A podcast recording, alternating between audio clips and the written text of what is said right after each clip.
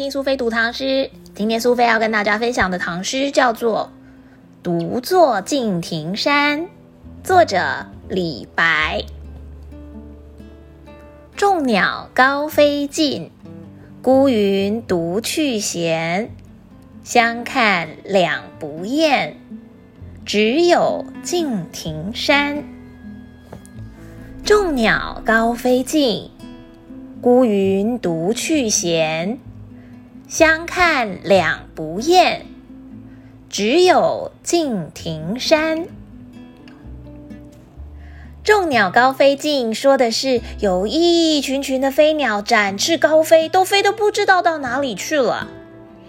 孤云独去闲，指的则是在这个时候呢，仅存在天际的一朵浮云也已经飘开了。远离我的视线了。相看两不厌，在这个时候能够跟我对望，彼此都不觉得厌烦的，只有敬亭山，就只有远处的这一座高耸的敬亭山了。众鸟高飞尽。孤云独去闲，相看两不厌，只有敬亭山。李白的这首《独坐敬亭山》说的呢，就是李白自己在独处时候的怡然自得。整首诗看起来，或许让人觉得这座敬亭山才是诗人李白的朋友。而这些会飞走的鸟儿啊，会飘走的浮云，其实都不可靠。不过，这其实并不是这首诗的意义。李白他要强调的是，当这些鸟高飞远走，浮云也已经飘离了，山的高耸，敬亭山的屹立不摇，还有它的沉静，就会让李白体会出独处的另外一种乐趣。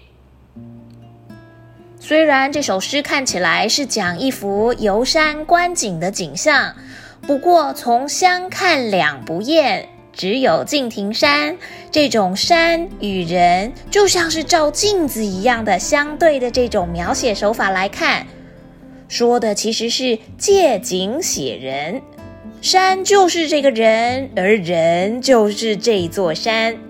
由此推论，众鸟高飞尽。孤云独去，也不是纯粹在写景观，而是描写着李白心无外物的一种境界。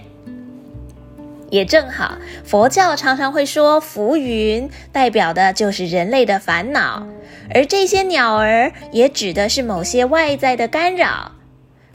整首诗想要呈现的意义，应该就是在说这些干扰，还有内心的烦恼，也就是所谓的飞鸟跟浮云都远去的时候，此时跟自己内心的敬亭山对话，并不会感觉到厌烦，反而是乐趣无穷。让我们再来读一次这首李白的。